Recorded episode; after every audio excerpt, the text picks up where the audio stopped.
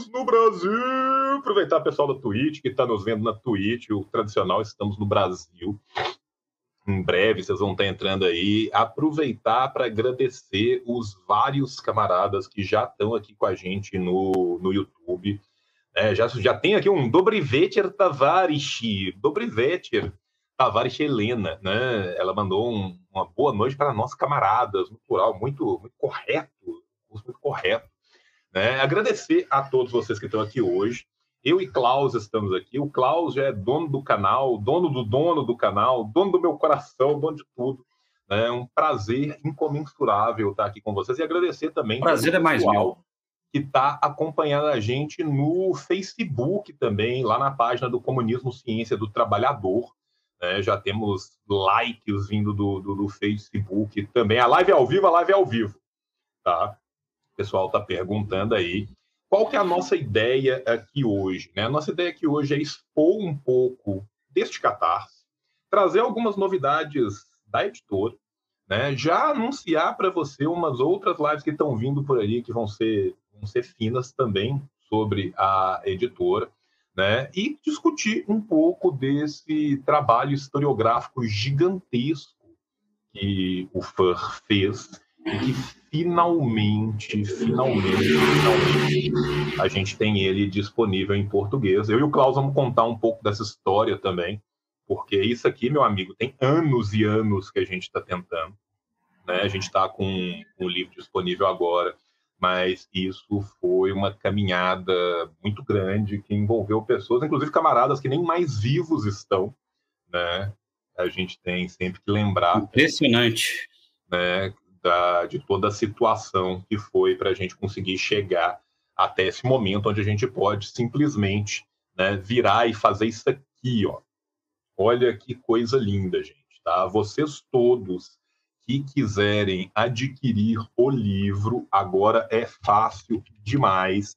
A página já está online. Muitos de vocês já viram este videozinho que a gente colocou aí no, no canal, no, no próprio Catarse, né, o vídeo do lançamento, que foi um vídeo feito esplendorosamente pelo Klaus. Tudo que eu fiz foi estragar o vídeo e colocar uma narração com um áudio não. ruim. Eu peço desculpa às pessoas, meu áudio no dia estava ruim e eu não tive como recomprimir e gravar de novo, porque a gente fez tudo isso na, na, correria. Na verdade, o Klaus não fez, não. O Klaus fez tudo na hora certa e eu fiz tudo na correria. O erro nesse caso é só meu, né? Que é esse vídeo aqui que está no canal e que fala bastante, fala um pouco. Fala, inclusive, um dos temas que a gente vai tocar aqui nessa live de hoje, que é o tema do culto à personalidade. Né? O que, que é o Khrushchev Mentiu? O que, que é esse projeto gigantesco do FUR? Né? Bem, é, muitos de vocês sabem, a gente imagina que quase todos vocês que estejam aqui hoje saibam, mas caso vocês não saibam, né, é, ah, João, vê se seu microfone que está captando é um microfone bom. Bem lembrado, gente. Obrigado. Deixa eu ver aqui. Estou no microfone da câmera. Agora eu vou para o microfone bom. Ficou, ficou mais bonita a minha voz, Cláudio? Ficou, ficou melhor. a minha tá boa, né? Tá Nenhuma queixa. Nenhuma. A sua nasceu. Ah, maravilha. E eu preciso do microfone. O... Agora eu estou no microfone bom. Né? Então, assim, o que acontece? Né? O, o Grover Fur é um historiador espetacular extremamente perseguido por ter sido uma das pessoas que se colocou na posição de tirar o lixo, de varrer o lixo de cima né, do, do túmulo do grande camarada Stalin. O Grover Fur é um sovietólogo de mão cheia. O Grover Fur é um homem que lê fluentemente, fala fluentemente, foi professor de literatura russa durante muito tempo. Né. O Grover Fur é um cara que tem uma história acadêmica que às vezes eu me sinto é, muito próximo dele, porque ele já foi de tudo um pouco, né? O Fur começa lá em medieval, vai para literatura, vai para sociologia, o Fur cobre todos os campos. Diferença é que o Fur faz isso muito melhor do que eu faço. Né? Mas a verdade é que o professor Fur é um cara que se debruçou sobre os arquivos de Moscou uma vez que eles foram abertos. Né? E neste livro em específico que a gente escolheu para ser o primeiro de muitos do professor Fur que nós vamos trazer para o Brasil pelas ciências revolucionárias, ele desmonta uma por uma todas as falácias, todas as mentiras, todas as invenções do suposto discurso secreto, que de secreto não teve absolutamente nada. Esse discurso ele foi escrito num longo período por várias pessoas. Esse draft desse discurso vazou. Esse discurso vazou tanto, gente, que um dia depois do discurso secreto, a viúva do Trotsky entrou com um processo pedindo para que ele fosse redimido.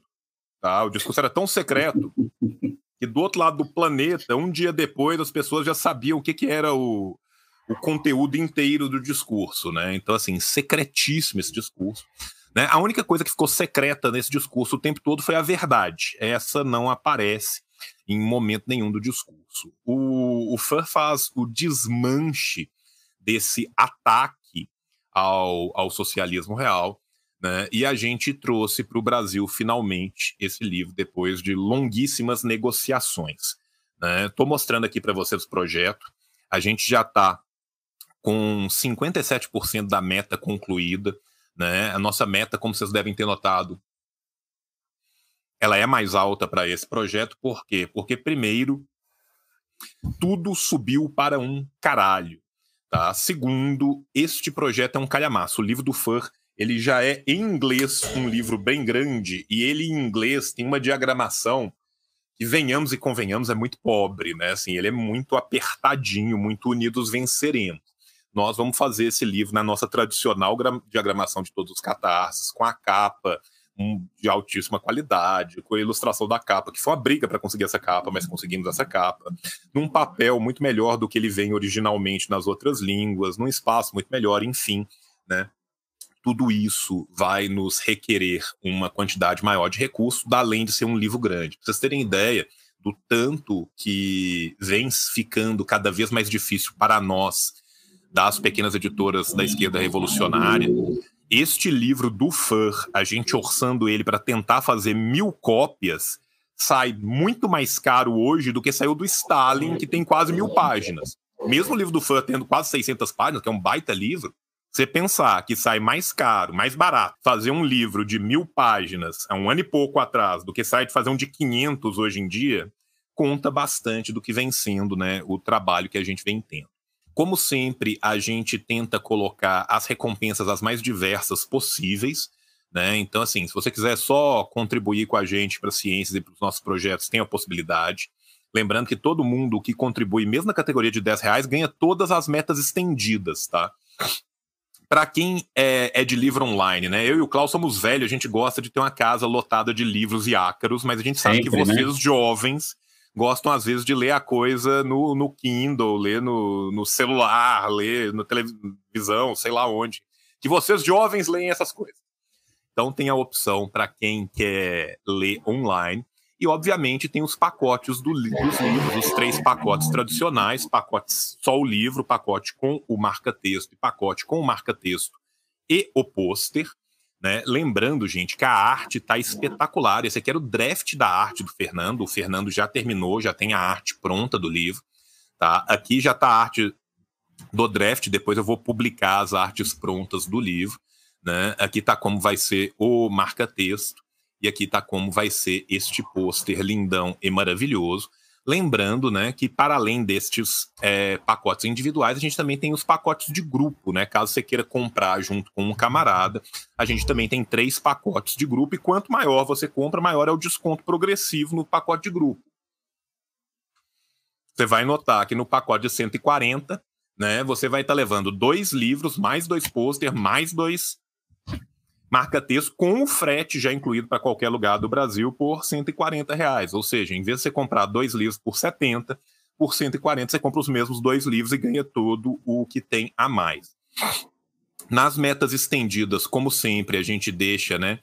É, as ideias nossa é de conseguir o máximo possível, porque quanto mais a gente estende essa meta, maior é de fato o parco retorno que a gente tem, a nossa possibilidade de investir nos próximos livros, né? Quando a gente coloca essa meta, gente, essa meta é uma meta de gastos, né? Então, assim, nessa meta não tem previsto nenhum lucro. Essa é a meta de gasto para conseguir fazer os mil. Se sobrar dos mil que a gente vender, aí sim entra para a gente, e aí se sobrar para cima da meta, aí sim a gente começa a pensar como que a gente vai investir nos próximos, o que a gente pode fazer para melhorar. Né? Com 100% da meta, como sempre, todo mundo ganha desconto nas ciências revolucionárias. Com 150%, a gente faz uma live exclusiva para a galera. Com 200, a gente sobe o pacote de todo mundo. E quem está na última categoria já ganha um PDF da atualidade de Stalin do Klaus. E com 300, todo mundo ganha o PDF do Obras Coisas de Stalin, do Atualidade de Stalin, do Congresso de Baku. Tá? E ainda digo mais: dependendo da velocidade que a gente atingir essas metas, a gente pode subir uma e dar ela mais fácil, a gente pode colocar o fraude como fascismo online, é, em versão e-book aí junto também. Tem várias coisas que a gente pode fazer para ir melhorando e construindo para vocês algo ainda maior do que aquilo que a gente tem. É, vou passar a palavra para o Klaus agora, porque eu sou o pior host do mundo. Eu estou há 11 minutos falando sem deixar o Klaus falar. E não apenas vou passar a palavra para o Klaus, como eu vou fazer aqui um negócio muito importante, porque o Klaus trouxe hoje para a gente novidades que estão sendo lançadas. Então eu vou colocar aqui para nós o site das Ciências Revolucionárias. Por quê? Porque tem livro novo no site. E eu vou aproveitar que o Klaus vai falar dos livros novos que estão no site, para eu falar também né, de outras lives que virão né, e que envolvem também um belíssimo lançamento aqui das Ciências Revolucionárias, né, que em breve estará na mão de vocês aí na casinha de vocês. Klaus, é, seja muito bem-vindo. Para quem não te conhece, obrigado, João. Vamos lá. É, Para quem não me conhece, eu sou Klaus Carmeloto, editor das Ciências Revolucionárias. Já estamos no mercado aí tem quatro anos. Veja bem, agora é, estamos com cinco pré-vendas no site. Três vão ser entregues agora em abril. Né? Colonialismo Digital, livro do professor Walter Lipold e do professor Davidson Faustino é, fala das novas dominações do imperialismo, é, sobre os meios digitais, como ele controla as emoções, como ele controla a mentalidade popular através das redes, né, para manter, é, de certo modo, a sua dominação. Então, tem até um trecho do livro que ele vai abordar uma questão interessante que o professor Lippold comenta comigo com muita frequência. O racismo agora ele tem algoritmo, ele tem é, ele tem jogo de rede, né? Tem nomes que você não encontra, tem línguas que não são catalogadas, é, tem uma série de mecanismos que não são é, encontrados, ao passo que aquilo que é dominante é encontrado com muita facilidade. A cultura dominante europeia é encontrada com muita facilidade, mas as outras culturas do mundo são praticamente escassas, né? É, tem o livro sobre os 105 anos da Revolução de Outubro e os 100 anos da União Soviética, né, do camarada João Pedro Fragoso. Para quem não sabe, é, ele é um prodígio, porque ele escreveu esse livro, ele tinha menos de 16 anos. Ele escreveu esse livro e, basicamente, eu com 15 anos não tinha metade do conhecimento dele. Eu, eu, eu comi areia, Cláudio. Tá? Eu, eu comi areia, cara. O, eu o quebrava Pedro, a corda cara, de violão. Desculpa, eu sou terrível, eu vou te interromper. O João Pedro é um dos meninos mais brilhantes dessa nova geração. Essa geração nova é foda, né, cara? Tem muita gente que é assim, gente assustadora, boa. cara. Sabe assim, Matheus Youssef, o, o Rúbio, sabe? O, o, o João Pedro são uns meninos, cara, que são muito novo, cara. Eles são muito bons no que eles fazem. Vou até recomendar para vocês o vídeo do Ian do História Pública, que ele entrevistou o João Pedro, o João Pedro falando do maoísmo. Sobre maoísmo. Nossa, um vídeo é muito bom. Uma entrevista espetacular, espetacular. Né? A gente tem o, o David do Prado, tem, tem tanta gente nova, boa. O David do Prado também é muito o David bom. do Prado é absurdo também de serviço, né? Então, assim, nós que já somos velho de guerra, né? A gente já fica muito tranquilo que na nossa hora de parar de correr e passar né, o bastão pra, vai ter bastante bastão, gente. Nossa, tem gente muito melhor que a gente vindo atrás, né, cara? Voltando Sim, aqui no, no livro do Walter, cara, que, que, primeiro, né, cara, não é só um livro do Walter, né, cara, é um livro do Walter com o Davidson, né, cara? O Davidson é outro cara que é espetacular. espetacular. O Davidson é um cara muito, muito fora da sabe? Assim, eu já tive o prazer de compartilhar várias mesas de encontros acadêmicos, de podcast, de Revolution, de não sei o que, de vídeo com o Davidson. E assim, o, o, o Davidson e o Walter são os dois grandes fanonianos do Brasil, né? Eu sou o que engana, né? E, e eles estão junto aí nessa empreitada, cara. E é um baita livro. E eu quero anunciar aqui, é, em primeira mão para vocês, que vai ter uma live aqui com o Sobre professor Davidson e com o professor Walter, direto de Portugal. O Walter está lá em Portugal trabalhando. Né? Nós vamos trazer o Walter direto de Portugal e o professor Davidson. Provavelmente, ou na semana que vem ou na próxima, nós estamos fechando data para falar desse livro, do colonialismo digital, que é um livro interessantíssimo, cara, de algo que é muito pouco explorado no nosso campo. E Sim. da exata mesma maneira, também teremos uma live com o João Pedro, com o João Pedro aqui, né? João Pedro que é do coletivo Onças Pintados, um beijo para os meninos do, do, do, coletivo Onças Pintados, baita coletivo, tem vários coletivos aí. O maoísmo cresce muito no Brasil, fico muito feliz. Né? Então, um beijo pro João Pedro. Juro que eu paro de te interromper agora para voltar a falar, Klaus. Não, então, na realidade, ele escreveu esse livro, o João Pedro, muito jovem, é... e só recentemente que a gente fez uma revisão, a gente resolveu editar o livro, né?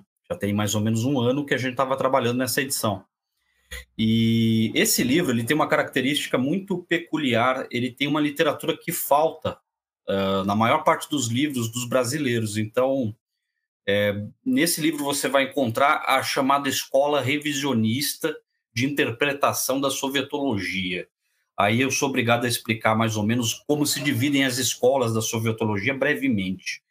É, basicamente, é, você tinha a escola do totalitarismo e a escola é, que contesta essa linha do totalitarismo, que é a escola revisionista. A escola do totalitarismo ela abordava modelos muito cravados na base de que o comunismo é idêntico ao nazismo, é, é, baseado no princípio ao respeito ao líder, é baseado no culto à personalidade, é baseado é, na expansão desse culto socialmente, na obrigatoriedade, num modelo ditatorial. E o que, que aconteceu? Nos anos 70, é, já com a consolidação da escola do totalitarismo, começou a haver uma abertura de arquivos da antiga União Soviética. Na época, a União Soviética ainda existia. E já nos anos 70 já começou a haver um movimento de questionar as bases da interpretação da URSS como totalitarista ou totalitária. E esse questionamento adivinha basicamente de novas fontes que estavam surgindo, né? estavam ficando disponíveis. E com base nisso, nasceu uma escola.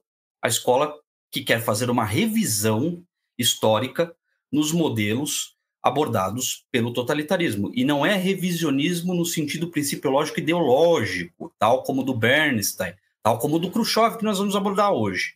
É o revisionismo de fontes. As fontes eram meramente orais. As fontes do totalitarismo eram quase fofoca. Resumindo no popular, eram quase fofoca. Era alguém que disse, As alguém que duas fontes principais, Arial 14 e Águas de Lindóia. Exatamente, eram meras fontes testemunhais. Isso se realmente testemunharam. Né? O problema da história oral, muitas vezes, é você conseguir confirmar, autenticar o depoimento. Né? Não é um processo simples.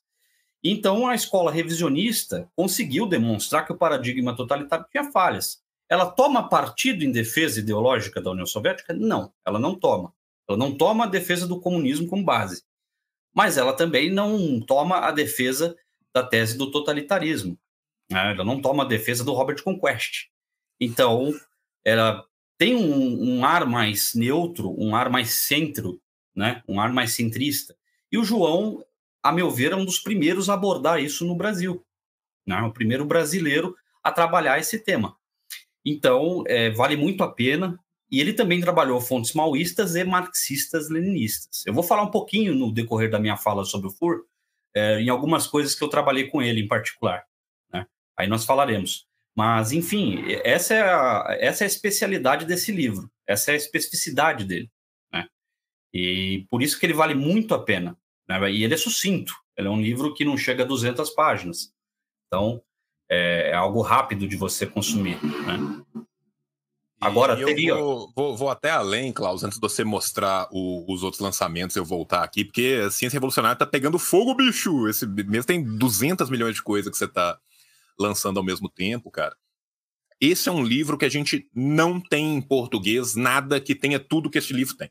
Tá? Isso Exatamente. é uma coisa que, que eu acho que é muito importante a gente bater, porque até hoje, e assim, velho, você não tem noção da quantidade de mensagem que eu recebo todo dia no Instagram, na Twitch, no Twitter, em todos os lugares, de gente falando assim: João, me indica livro D. E boa parte dessas mensagens é: João, eu queria um livro sobre a história da União Soviética. João, eu preciso de um livro sobre a União Soviética. E eu sou forçado muitas vezes a indicar, posto que os melhores livros concisos estão em russo, ou eu tenho que indicar três, quatro livros diferentes para pegar o que a Progresso de Moscou chegou a traduzir, que são bons, sobre a parte da guerra civil, sobre os anos de Stalin e tal, uhum. e depois pegar fontes de fora para a gente pegar o final, pegar fontes compósitas, aí você pega o Martins, pega o Losudo falando do período de Stalin, que também pega do Brezhnev, aí você pega um outro texto do, do, do Martins lá na frente para falar de, de Khrushchev, de Brezhnev, aí você pega historiadores que são são historiadores é, honestos, como por exemplo o Caro, Edmund Hallett Carr, tem uma história da, da, Revolução Se não me engano, é revisionista, inclusive. É, muito honesta, muito honesta, mas assim, que está em inglês, que é esgotadíssimo em português, que o de português que tem é de Portugal, e que é um cacete, um livro em seis volumes. Né, que não é todo dia que o cara vai poder parar e estudar um livro de seis volumes para cobrir um pedaço, e nem é tudo daquilo que aconteceu.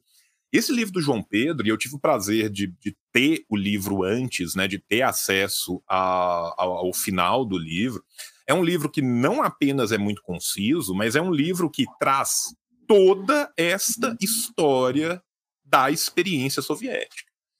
Né? Então, assim, isso é, é uma coisa fundamental, é uma coisa que a gente não tinha no Brasil, e ele é uma porta de entrada para quem quer aprofundar o seu estudo, porque é, é, tem um rio de fontes sendo citadas aqui que vão poder aportar para quem está entrando nesse estudo outras janelas de estudo, inclusive das fontes maoístas, das fontes do grande debate, que é algo muito pouco comentado. Muito escasso, né? No Brasil, muito, muito escasso. escasso. Né? Então, assim, o João Pedro fez um, um trabalho que é assustador, assim, é excepcional mesmo. Eu é, diria que é um mestrado facilmente, né? Isso aí, um doutorado facilmente. Sim. E também tem outros dois lançamentos de hoje, né, Klaus? Que você subiu no Isso, site há pouco tempo. hoje esse, esses livros. Eu não sou exatamente o editor principal deles. O editor principal deles é o Lucas Ubelli, que também está compondo o nosso quadro societário, né? E o Lucas, ele tem um, um um contato com o autor, uma certa afinidade filosófica com o Carlos Henrique Escobar, que foi militante do, do PCdoB muitos anos, e, e, tem um excepcional trabalho filosófico sobre a, a obra de Marx. Né? Esse Marx como potência mesmo, ele avalia é, o conceito de potência que vem desde a genealogia nitiniana, desde a genealogia que pré-nitiniana também, e, e, mostra como Marx foi a potência, o conceito de potência em pessoa. A melhor definição é essa, né? Porque ele viveu a, a filosofia da praxis, ele viveu a, a, filosofia que ele pregava, né? Ah, então, essa obra vai fazer uma comparação da, da obra de Marx é, com as filosofias dialéticas como um todo, né?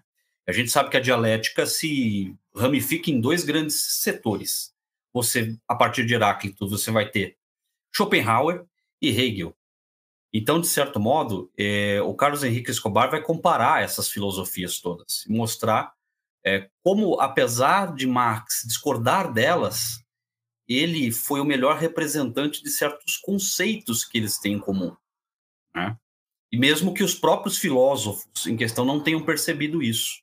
O próprio Nietzsche, o próprio, é, enfim, os próprios os próprios é, seguidores dessas filosofias. Então, vale muito a pena. O Mar a, a Marx e o filósofo da potência, ele na verdade é o segundo. O primeiro é o Marx trágico, que é esse que você acabou de clicar, né? O Marx trágico é o volume inicial. Então, se você for começar a, a compra, compre primeiro este, tá? Se quiser comprar os dois juntos, melhor, porque é uma vale muito a pena. Eu vou fazer ainda um pacote com os dois juntos, né? É, hoje eu não tive tempo ainda, mas amanhã eu subo os dois juntos num combo promocional. E mas se você quiser começar, comece pelo Max Trágico, que vai é, delinear melhor a, a, filosofia dialética no seu todo. Né? Eu acho que é um, é um excelente debate esse. E o último livro seria do trotskismo, né? Que a gente está lançando a segunda, que foi você, inclusive, que deu o nome, João. É que, por, porventura, ele não saiu ali, ele está antes do João Pedro. É porque ele está aqui, né? ó. É, ele está aí, ó. Basicamente, esse é a continuação do primeiro em defesa do marxismo-leninismo e a história crítica do trotskismo. No primeiro volume, a gente abordou a questão ideológica, as diferenças ideológicas. Nesse volume são as diferenças históricas, né? Tem tem, no caso, uma abordagem mais historiográfica. Você vai pegar a vida e obra do Trotsky do começo até o fim, né? Então, é, eu fiz este em parceria, inclusive, com é, antigos membros do Partido Comunista da Espanha, né? Aquele que lutou contra Franco, que, diga-se de passagem, são os herdeiros né, de Franco, e nós fizemos um trabalho bem é, aproximado e estamos lançando agora. Ele também tem mais ou menos a mesma quantidade de páginas do primeiro, são 200 laudas? É, contando toda a história do trotskismo. E tem uma informação nele que eu nunca tinha parado para pensar, e eu vou dar só este spoiler. O, na, nas primeiras páginas, eles dizem que o trotskismo ele não tem origem no marxismo, ele tem origem no lassalianismo, porque quem odiava camponeses era La Salle, não Marx. Uh, La Salle detestava camponeses. E, e, então, se você for pensar na origem do, da filosofia de Trotsky, o pensamento dele tem muito mais a ver com uma espécie de lassalianismo mais radical do que propriamente com o marxismo. Né? Essa é uma comparação muito interessante que eles fazem no começo do livro. Então é isso. É, de lançamentos, nós temos isso daí. E já sabe, né, João? Tem os seus 10% de, de desconto aqui no cupom do canal. É verdade, né? Todo mundo que quiser adquirir qualquer um e preferencialmente todos esses livros, né, tem a possibilidade de fazê-lo usando o cupom que o Klaus muito gentilmente passou para a gente aqui no canal. Eu vou deixar o cupom aqui na tela. Ele é assim, todo separadinho assim mesmo, tá? O cupom é só o banner rolar aqui, obrigado. Foi cupom assim, disse João. Você vai ter 10% de desconto, né? Eu bato nesse cupom toda vez, todo vídeo do canal aqui eu falo desse cupom, porque minha parceria com o Klaus é uma parceria continuada, né? E aproveitando o ensejo, né, que para falar com vocês aqui também, de uma outra coisa que é interessante a gente falar, que é o seguinte: é, nós já estamos com os nossos próximos catarses a posteriori deste do, do FUR, né, planejados. Então, vocês podem esperar que esse ano nós vamos ter catarse atrás de catarse, atrás de catarse, atrás de catarse o ano inteiro né, nós vamos ter um catarse para a segunda edição das obras escolhidas de Stalin, que deve sair aí, né, na segunda, no segundo semestre do ano. E o nosso próximo catarse vai ser mais uma obra inédita em português, que a gente não tem nada em português, que vai ser o catarse sobre história da Mongólia, né, da, da experiência socialista. É, realmente. Na Mongólia, que é, que é um vácuo completo que a gente não tem, tem uma obra aqui. sobre Não, isso. a gente não tem uma obra, não tem um nada sobre isso em português. Nós vamos lançar uma obra introdutória contando toda a experi experiência socialista na Mongólia, inclusive o depois, né? Vamos contar também da atualidade, né? Da, da Mongólia pós queda do do socialismo na Mongólia, né? Que esse também é um trabalho que eu acho que vai ser extremamente importante, um trabalho de um ineditismo muito grande, né? E, e que a gente está preparando com muito carinho aí para vocês. Então, estes são, né, os nossos primeiros anúncios aqui, né? E agora a gente vai poder começar a nossa live. É muito bom que eu sempre falo com o Klaus, vamos fazer um trem rápido, tal, não sei o que. A gente fez uma introdução de meia hora, Klaus. De meia hora. Mais uma vez, mantendo a tradição. Essa longa tradição que a gente tem de falar pelos cotovelos sem parar um segundo, né, nós fizemos uma pequena introdução de meia hora e agora a gente vai falar um pouco com vocês né, da obra do Fur. O Fur abre a obra na, na introdução de uma forma que eu acho assim profundamente é, franca e ao mesmo tempo muito irônica, que é quando ele fala de por que, que ele decidiu fazer essa obra, o que aconteceu quando ele foi fazer essa obra e o problema que ele teve ao fazer essa obra. Né? O Fur resolveu se debruçar no discurso porque vendo né? É, não só estudando e vendo e tal, mas assim, ele vendo partes do discurso, ele falou assim, pô, mas isso aqui tá errado. Aí ele viu uma outra parte do discurso e falou, porra, mas isso aqui tá errado também. E ele viu uma terceira parte do discurso e falou, porra, mas caralho, mas não tem uma coisa certa aqui. Ele parou e falou assim: não, deixa eu fazer uma análise com calma de cada um dos trechos do discurso para levantar e ver o que, que era verossímil e ver o que, que não era verossímil, o que, que não tinha nenhum tipo de verossimilhança histórica, era simplesmente uma mentira, e ver aquilo que teria alguma verossimilhança histórica.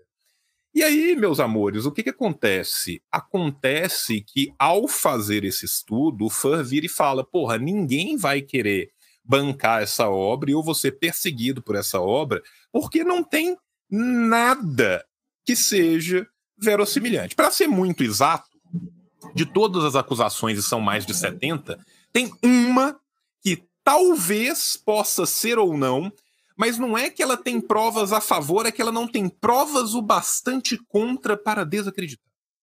Uma. Exatamente. Ou seja, nós estamos falando de um libelo de ataque, nós estamos falando da desconstrução de um cadáver, porque quando o homem era vivo, ninguém discutia. Né? É igual o Losurdo uhum. vindo visitar o Brasil a cada três meses, só pio, você viu o, mato passando. Aplausos, né? Aplauso, né? Aquele silêncio sepulcral, não tem uma discussão. O caixão não esquentou, os caras falando: olha, mas pensando bem, né? Então, assim, foi a mesma coisa que acontece né, com os ataques do, do, do, do Khrushchev. Estou morrendo de rir aqui, vou até colocar né, este maravilhoso comentário. O Khrushchev disse que seu depoimento era só in, entretenimento, info-entretenimento. Vamos colocar aqui o termo que os liberais gostam. Info-entretenimento. Então, info-entretenimento não precisa de fonte, né? É assim que funciona. Não. Então, assim, a verdade é que o, o primeiro grande problema do Fur foi o problema de, da, da verossimilhança do que o Fur está trazendo. Porque o primeiro problema dele é que a partir do momento em que ele chega numa pesquisa historiográfica séria, a conclusão que absolutamente tudo é mentira e o que não é mentira também não tem como ser nem provado nem desprovado, Fica difícil para ele vender este livro, mostrar esse livro, vender a seriedade desse livro, não vender o exemplar físico. Por quê? Porque as pessoas vão desacreditar do próprio fã, as pessoas vão virar e vão falar assim: mas não é possível, isso tem que ser um discurso pró-Stalin. Isso é um discurso de um comunista staliniano muito pró-Stalin que precisa de defendê-lo de todas as formas. Tanto que o que, que o Fur fez? Para tornar o seu livro mais palatável e para aumentar a riqueza da documentação trabalhada. O FAR separou no apêndice as citações que comprovam cada uma das coisas, das caveiras que ele está levantando do discurso do seu Nikita, porque se ele fosse simplesmente colocar como nota de pé de página, um, ia ser duas linhas escritas e três páginas de pé de página, ia ser ruim a leitura e dois, perdia o fio da meada. Então, como é que o livro ele se organiza? O livro se organiza de forma que toda hora você tem uma nota, nota, nota, nota. Quando você chega no final, as notas são os discursos, são as fontes originais, são as fontes primárias, fontes secundárias que comentam as fontes primárias, literatura da sovietologia, dos arquivos abertos que comprovam aquilo e que vão além daquilo que muitas vezes né, é, era tido como verossímil naquela época, né? Então, assim, é, é, é um trabalho de pesquisa de fonte absurdo, sabe? Eu que sou historiador de formação, a paixão que eu sinto pelo Grover Fur é uma paixão do método, sabe? Assim, a, a, a forma como ele consegue concatenar o método histórico, como ele trabalha as fontes primárias e secundárias para amarrar cada uma das coisas que ele está falando, é, muitas vezes chega no ad nauseam. Tem hora que você está lendo o apêndice e fala assim, ok, Fur, eu entendi. Gente, deu para entender que isso é mentira, não precisava da sétima citação diferente para mostrar que isso era mentira. Mas a verdade é que precisa. Né? Então, assim, a gente tem um, um trabalho historiográfico esplendoroso do Fur. E quem tem o prazer de conhecer os textos do Fur, infelizmente ainda em inglês, sabe que isso não é uma exceção na produção do Fur, que isso é a regra na produção do Fur. O Fur é um cara que tem uma tara por fontes. Né? O Fur é o cara que vai esmiuçar cada uma das fontes. Falem ela o que ele gostaria a princípio que ele está trabalhando ali ou não. Ele fez esse livro falando assim, ele fala muito abertamente. Eu achei que ia ter ali, ó, uns 60% de mentira, uns 40% de verdade. Não teve. Né? E eu vou fazer o quê? Vou mostrar o que, que eu tenho e vou trazer ainda mais fontes para poder fazer isso, né? As pessoas estão sempre perguntando aqui nas lives, na hora, tipo assim, ah, João, e o Congresso de Baku que acabou? Ah, João, e o fraude fome fascista que acabou? Ah, João, e o óbvio que acabou? Nós teremos, eventualmente, durante esse ano, um catarse especial de reimpressões.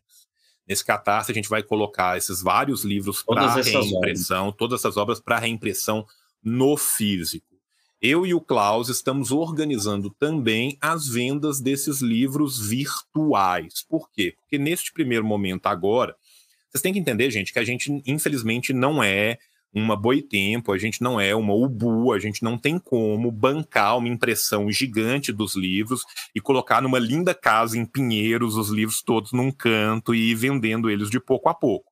Né? A minha casa e a casa do Klaus ficam entupida de livro até o teto e são os que a gente teve para imprimir nesse momento. Né? Então, o que, que a gente vai fazer? A gente vai disponibilizar essas obras de forma virtual, tá? Nos próximos dias nós vamos anunciar bonitinho como que nós vamos fazer isso aí para todas essas obras, ou se não para todas, ao menos para o Congresso de Baku e para o Fraude Fome Fascismo, e vamos ir trabalhando também nas reimpressões à medida do que a gente consegue. Para começar, eu quero falar um pouco né, de, do começo do discurso. Né? É, essa live aqui vai ser somente uma das várias lives que nós vamos fazer neste canal e em outros locais né, sobre esse projeto. Eu e o Klaus, a gente se dispôs a fazer pelo menos três ou quatro. Né? A gente já está com duas confirmadas aqui para o canal, pode vir a ter uma terceira se for necessário. A gente está fechando com o Hortman lá do TV 247 para fazer uma live lá com ele e o Glauber, uhum. que é uhum. nosso parceiraço. A gente já fecha com o Glauber antes de fechar com o Glauber. A gente anuncia as lives no canal do Glauber sem nem ter falado com o Glauber antes. Esse é o grau de amizade de que amizade, a gente né? tem, que, tem aqui com o Glauber, né? Mas nessa live em específico, nós vamos tocar em alguns temas né? principalmente o tema do culto a Stalin, que é um tema muito fundamental e é o tema que abre o discurso do Khrushchev e é o tema que baseia a desconstrução que se faz por todo o discurso. A partir desse tema, nós vamos tocar também no Testamento de Lenin, que é um, um, outro tema polêmico que vira e mexe, vai e volta, e nesse caso em específico, ele tem um uso político muito sintomático das ligações do, do próprio Khrushchev. Né? Vamos avançar, se tudo der certo e der tempo também, para a gente falar um pouco do, dos julgamentos de Moscou, e aí acabando falando do, dos julgamentos de Moscou, a gente vai tocar em Ejov, a gente vai tocar em Yagoda, vamos falar né, da Ejovishna, que o, o Klaus traduz por Ejov chacina, que eu adoro, porque foi o termo de chacina do lado do Ejov, né? E a ideia nossa é trabalhar esses temas agora nessa primeira live, para vocês já começarem a entender um pouco como que se dá esse trabalho historiográfico do FUR e depois ir continuando. Bem, é, eu vou começar falando aqui um pouco, depois eu vou passar para o Klaus fazer os comentários. E eu vou abrir aqui falando um, um pouco dessa abertura do discurso, né? Que é exatamente essa ideia do culto, o que que o, o Khrushchev vai vender? O Khrushchev vai vender a ideia de que o culto a Stalin, que existia de fato, houve de fato um culto, mas naturalmente ele aconteceu e houve uma, da mesma forma que houve a Lenin, da mesma forma que houve a Mao, da mesma forma que houve alguns outros líderes. Mas o que o o, o Khrushchev quer vender é que esse culto era um artificial, dois, que ele foi criado pelo próprio Stalin, fomentado pelo próprio Stalin, crescido pelo próprio Stalin, na vaidade louca do Stalin. Tudo que há de pior num ser humano, o Khrushchev vai pintar no Stalin. O Stalin vai se tornar um arquétipo, né, praticamente um arquétipo junguiano, um tipo ideal weberiano daquilo que um militante pode ser de ruim e de errado. Literalmente todo e qualquer desvio político, ideológico ou moral que você conseguir imaginar está colocado no, no discurso do, do, do Khrushchev. O Khrushchev só não entrou numa seara pessoal e sexual porque ele sabe que aí era demais sem prova nenhuma para soltar o negócio. E, e, sinceramente, não entrou porque os anos 50 era uma outra época. Se esse discurso fosse hoje. Porque isso já Stalin... existe, viu? É, Só o Beria, por exemplo, o coitado, o, o Lavrente Beria é um coitado, né? Tudo virou o grande bode escapatório da década de 50, 60, 70 na, na, na União Soviética. Né? O Beria, Mas por só exemplo. Um parênteses, João. E, existe um livro chamado uh, A Vida Sexual dos Ditadores. Sim. Né? E aí, é Stalin, é, vai Fidel, vai todo mundo. Não, e vai né? mal, vai, vai todo mundo. Vai todo mundo. E é tudo com base em fonte testemunhal, ou seja, não tem documento, não tem, não tem nada. Documento, não tem, não tem, nada. É fulano que ouviu ciclano falar atrás de uma porta. e cadê fulano? Não, ele estava atrás de uma porta, não deu para ver quem era, mas ele falou isso. Então, assim, é, é, é exatamente é assim. tipo de coisa que tem. E o discurso do, do, do Khrushchev, gente, é uma versão um pouco mais bem acabada disso. Tá? E, e é isso que a gente quer mostrar para vocês. Então ele fala, né? O o tempo todo né, dessas más qualidades do Stalin, ele começa por falar do culto. Né? Sobre o culto, tem algumas fontes que são interessantes, né? para além de toda e qualquer. Gente, qualquer biografia que você pegar do Stalin, de pessoas que conviveram com Stalin, eles falam o tempo inteiro que o Stalin era contra qualquer tipo de culto. Né? Isso literalmente qualquer uma, mesmo as mais liberais. Você pega o jornalista, o Emil Ludwig, por exemplo, que não é não, o Emil Ludwig não é um comunista. O Emil Ludwig é um jornalista que estava lá, que fez várias entrevistas com Stalin, conheceu Por Stalin, um fez uma entrevista ao longo de vários anos, né, não fez só um grupo de entrevistas, fez vários grupos de entrevistas com o Stalin, e o próprio Emil Ludwig fala o tempo inteiro. Nossa, o Stalin muito tranquilo, muito humilde, ele não aceitava as coisas, ele não aceitava o culto, não aceitava nada, né? E aí tem algumas fontes que são interessantes que eu estou arrolando aqui para vocês. A primeira, né, é do, do Miguelade. O Miguelade, ele era um georgiano, ele foi chefe do foi comissário do partido na Geórgia durante um bom tempo, né? E ele lança uma biografia que só é publicada, apesar de ter sido escrita na década de 70, no período do Brezhnev, ela só é publicada em 89 na Rússia. Infelizmente não tem tradução, né? Que é a Stalin Kakyayevo Snau, Stalin como eu o conhecia, ou como eu o conhecia, né? E lá, dentre as várias anedotas que ele conta do Stalin indo contra o culto, ele conta do tanto que o Stalin brigou para que não houvesse uma celebração do seu 70 aniversário. Né? E que isso foi uma briga grande, briga assim, de chamar o presídio, de gritar com os outros, de tentar entregar o cargo e falar: se vocês fizerem, eu vou entregar o cargo. Então, assim, esse é um primeiro exemplo. Um segundo exemplo que é bem interessante é o fato de Moscou chamar Moscou. Né? O próprio Comitê Central em 37 queria mudar o nome de Moscou para Stalinodar, presente Exatamente. de Stalin. Tá? Então, é, a vontade é, do Comitê Central foi que Moscou passasse a se chamar Stalinodar o Stalin chegou para o Comitê Central e falou assim: Olha, eu já ameacei de entregar o meu cargo antes. Se vocês colocarem o nome de Stalinodar, eu não ameaço, eu só entrego. E morreu-se o caso de Stalinodar, caso esse que só ficou conhecido muito depois. Né? E foi o Ejov que sugeriu isso. foi, um detalhe. Foi um detalhe bizarro, né? O, o próprio Ejov que, que, que tava, né? O, o Yagoda antes, o Iejovo depois, o braço direito do Iejovo também, todos eles né, envolvidos em, em tramóias absurdas né, de, de assassinato de, de várias pessoas inocentes, né, fizeram uma verdadeira chacina ali, né, e ainda assim tentaram criar essa homenagem. Homenagem essa também que é muito sintomática, né? Eu vou chegar nisso um pouco mais para frente. Né? É, a Stalin foi tentado ser galardoada a medalha de herói da União Soviética por diversas vezes. Em todas as vezes ele negou porque ele falou: eu sou um homem só e eu já tenho uma medalha, porque ele tinha uma medalha do trabalho. Ele tinha ganhado quando da Guerra Civil. E ele falou assim: Eu não aceito. O que, que eles fizeram? Quando Stalin morreu, eles colocaram a medalha no cadáver. Stalin recebe essa medalha póstumamente com o seu corpo morto. Então a frase por cima do meu cadáver literalmente aconteceu, porque a medalha está colocada em cima do seu cadáver, né? É, ainda falando sobre o culto, né? O, o Malienkov é uma figura, né, bem difícil de lidar, porque o Malienkov ele correu pelo certo e curtiu o veneno, né? O Malenkov é foda. O Malenkov estava certo até ficar errado. O Malenkov participava, né? Do, junto com, com Malotov, com Kaganovich, com outros, né? Do grupo mais próximo do Stalin. Mas depois o Malenkov acaba, né?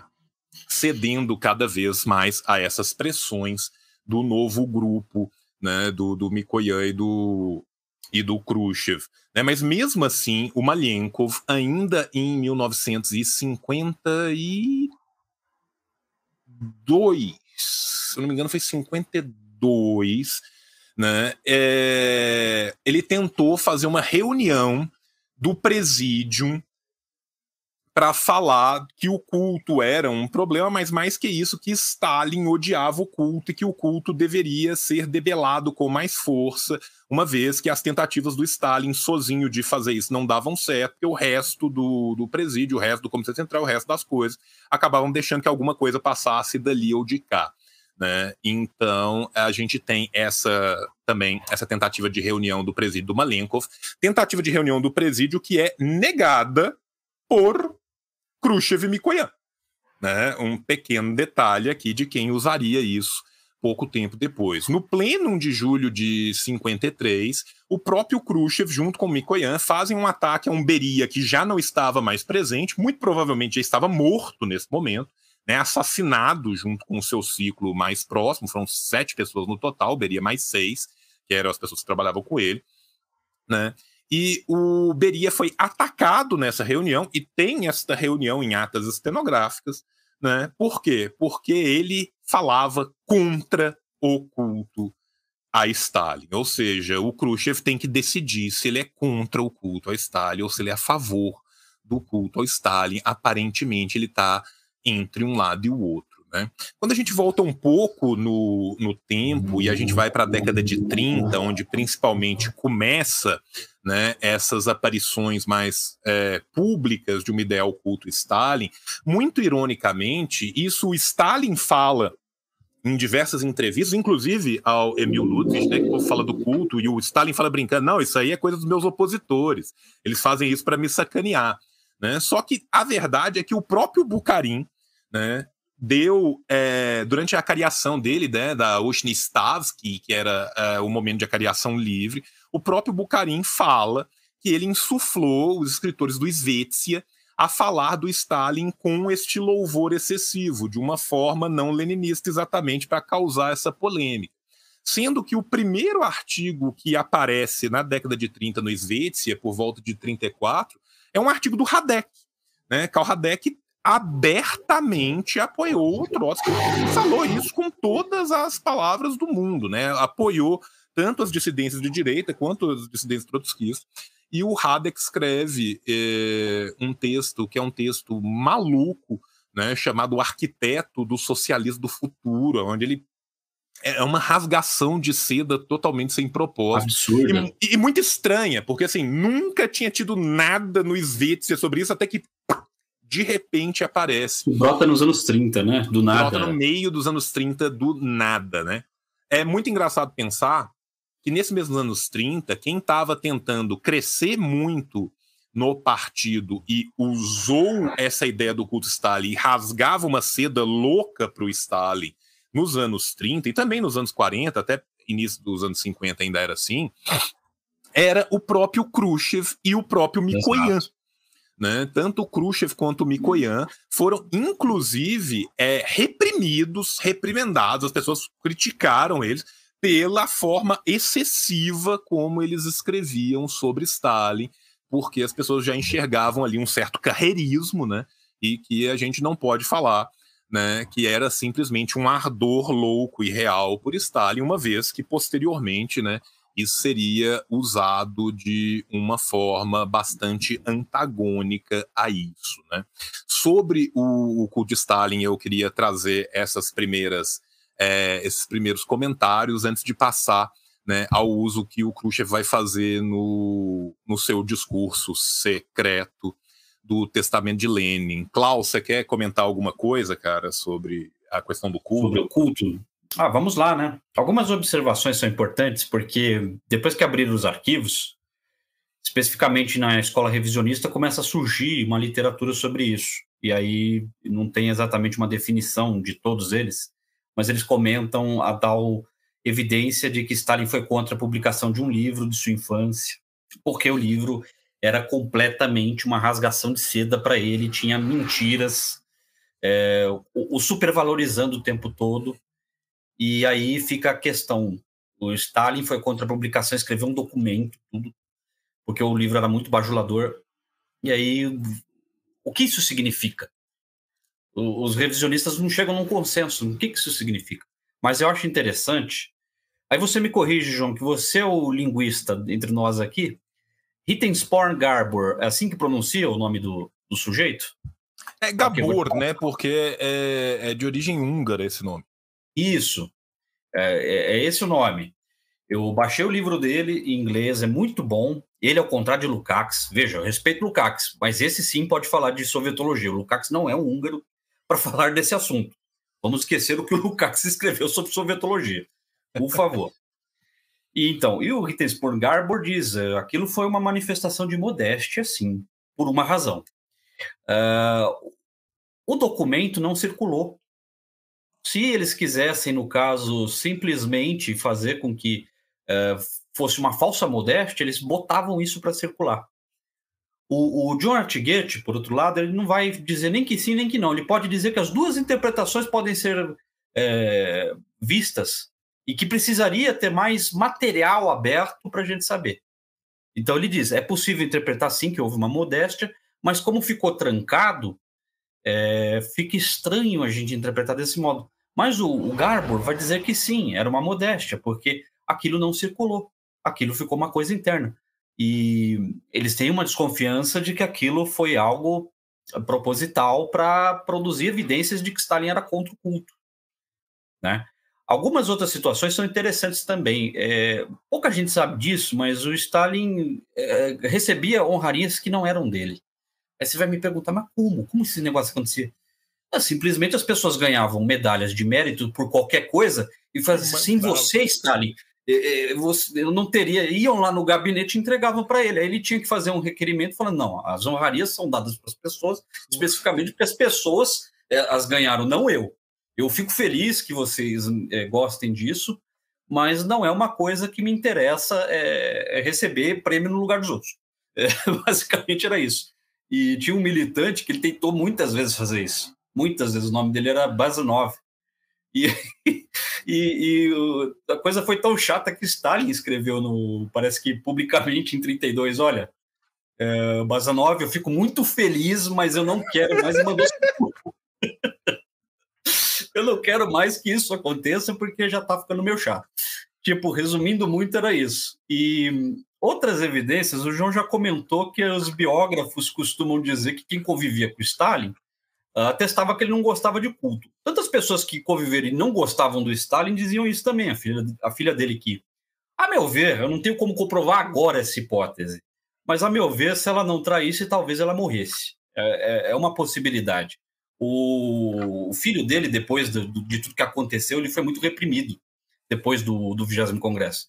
Então, há uma, há uma possibilidade em que a traição da Sklevana, filha do Stalin, é, tenha sido uma necessidade de sobrevivência. Né? Há, há, essa possibilidade. Mas a própria família do Stalin os, ne os netos e bisnetos atuais não comentam isso, os bisnetos, né? Porque provavelmente os netos já morreram todos, mas o bisneto não comenta isso. Mas enfim, a Estrevana era bem clara disso. Meu pai odiava bajulações e detestava também falsos elogios. Ele sabia diferenciar falsos elogios. O Stalin ele tinha uma capacidade muito interessante de saber, tanto na informação mais simples e na mais complexa, o que era ou não verdade. Então ele tinha metodologias para isso. Ah, é, isso é uma coisa interessante. O Hiroaki Kuromiya, que é um, também é revisionista, da escola revisionista, que tem aquela obra maravilhosa sobre a industrialização, né? Do período Stalin, que ele fala que é a industrialização recorde, quatro anos, o que outros países faziam sim. Ele comenta uma coisa interessante. Stalin era um dos poucos ditadores, na opinião dele, que sabia se um espião estava mentindo ou não. Um espião, não estou falando uma bajulação falsa um espião. Veja, é uma informação forte, é um espião. E como que ele fazia para isso? O método para as duas informações era o mesmo. Você teste as informações em todos os círculos por diferentes fontes. Se a informação for a mesma por vários círculos diferentes, é, basicamente a informação é verdadeira. Tanto a bajulação mais simples quanto o, o, a informação que o espião liberou. Então ele testava tudo tempo todo. Evidentemente que algumas bajulações ele sabia pela cara do sujeito que era falsidade, mas enfim. Então, isso era recorrente, né? Então, Stalin era muito bem informado sobre absolutamente tudo, né? Nesse sentido. E sobre o culto, eu estou escrevendo, na verdade, um texto que se chama Stalin e a luta contra o culto à personalidade. É, já está com 20 páginas e lá vai ter mais evidências. Eu, depois eu coloco essas evidências para o João fixar nos comentários do, do vídeo. E lá vai ter todas as, as citações que eu vou usar para falar sobre isso. É, é, presentes que ele ganhava, é, enfim. É, são, são muitas situações até parecidas e de gente Sim. que não gostava dele. Né? Tem, tem, então... tem, uma que é deliciosa, que você não, não, mencionou ela, eu tava esperando, cara, que é do filme O Grande Cidadão, que é o filme de 37, que fala do assassinato do Kirov. Eu não sei se você conhece esse caso. Esse caso eu acho delicioso. Não, não, da, da história não, não, me lembro. O que, que aconteceu é, nesse caso? O que, que acontece, cara? Em 1937, o, o Ermler fez um filme chamado O Grande Cidadão, que era um filme que basicamente falava do assassinato do Sergei Kirov, sem colocar o nome do Kirov. Era falando de um cara que era foda, que tava subindo pra caralho, que era o novo líder e não sei o que, e é assassinado. É, é o filme do Kirov. E no filme, várias vezes, tinha menções ao Stalin. E o Stalin recebeu, né? É, como se fosse um elogio, assim, tal. O, o Emler manda para ele, fala assim, porra, Stalin, escreveu o filme, vai ser publicado, nosso filme curtiu, tal, tô felizão. Fraga só aí o roteiro, tem várias coisas suas, tal. Aí o Stalin vai ler a parada. E aí ele escreve uma carta pro cara super séria, assim, puto, sacou? Falou assim: olha, primeira coisa. Rasgando o cara, né? Tira todas, todas, todas as referências a Stalin, Stalin, Stalin. Todos os lugares onde aparecer Stalin tem que aparecer o Partido Comunista da União Soviética. Eu nunca fiz nada sozinho, eu sou só um no Comitê Central, eu sou só um no Politburo, eu só sou o secretário-geral, eu posso ser retirado a qualquer momento quem fez, quem construiu, quem está fazendo é o Partido Comunista da União Soviética. Se você quiser ser muito específico, você menciona o Comitê Central, se você quiser ser muito específico, você menciona o Politburo, mas você não mencione a figura de Stalin. Se você não mencionar isso, o filme continua, parabéns pelo filme. Então, assim, e, e, isso também é outra coisa que não foi circulada no momento, que é uma coisa que descobri depois, quando for abrir os arquivos como um todo né? E que conta bastante, né? Sobre o que que o cara pensava ou não pensava. E assim, gente, é, isso não é uma coisa que o Stalin pensava. Isso é algo que Lenin lutou contra a sua vida inteira e falou o tempo todo, que Marx falou, que Engels falou, ou seja, isso é algo que vem da tradição marxista-leninista, mas que foi é, reiterado ad nauseam pelo Stalin, e que essas pessoas, né, o Khrushchev e o seu grupo, sabiam muito bem pela proximidade que eles tinham dessa informação. Né? É, posso continuar, Klaus? Pode, pode. Né? O, o, segundo assunto grande assim que o, o Khrushchev vai levantar e que nós vamos falar aqui nessa live né, vai ser o suposto testamento de Lenin. Por que, que eu uso o termo testamento de Lenin com tantas aspas? Primeiro, porque Lenin não deixou um testamento. Não existe um testamento de Lenin. Né? O termo testamento de Lenin vai ser usado ipsis literis testamento de Lenin no discurso do Khrushchev, e isso por si só é bastante estranho. Por que, que isso é tão estranho assim? Porque o termo testamento de Lenin vem principalmente de um livro do Trotsky de 1934, que vai usar o termo testamento de Lenin. Só que o próprio Trotsky, em 1925, afirma, respondendo ao livro do Max Eastman, que chama Since Lenin Died, desde que Lenin morreu, que Lenin não deixou testamento algum, que não existe um testamento de Lenin. Por quê? Porque ali a gente ainda estava no calor de uma batalha política em que ele poderia muito bem se sagrar vencedor. Né? Então, neste momento, não interessava de forma nenhuma que houvesse essa ideia de que Lenin deixou um testamento, porque uma vez que esse testamento pudesse ser utilizado politicamente de um lado ou do outro, podia dar bom e podia dar ruim. Só que depois, na década de 30, já afastado do, do, do ciclo de poder, aí sim se abraça a ideia de que houve um testamento de Lenin, né? E o que, que teria nesse, nesse suposto testamento de Lenin? Né? Isso vai acontecer por causa de uma treta do Stalin com a Krupskaya, tá? que vai gerar uma reprimenda por parte do Stalin à Krupskaya, que o Lenin só vai saber disso meses depois disso ter acontecido e com o Stalin e a Krupskaya já em, em panos limpos, já, já em 100% de paz.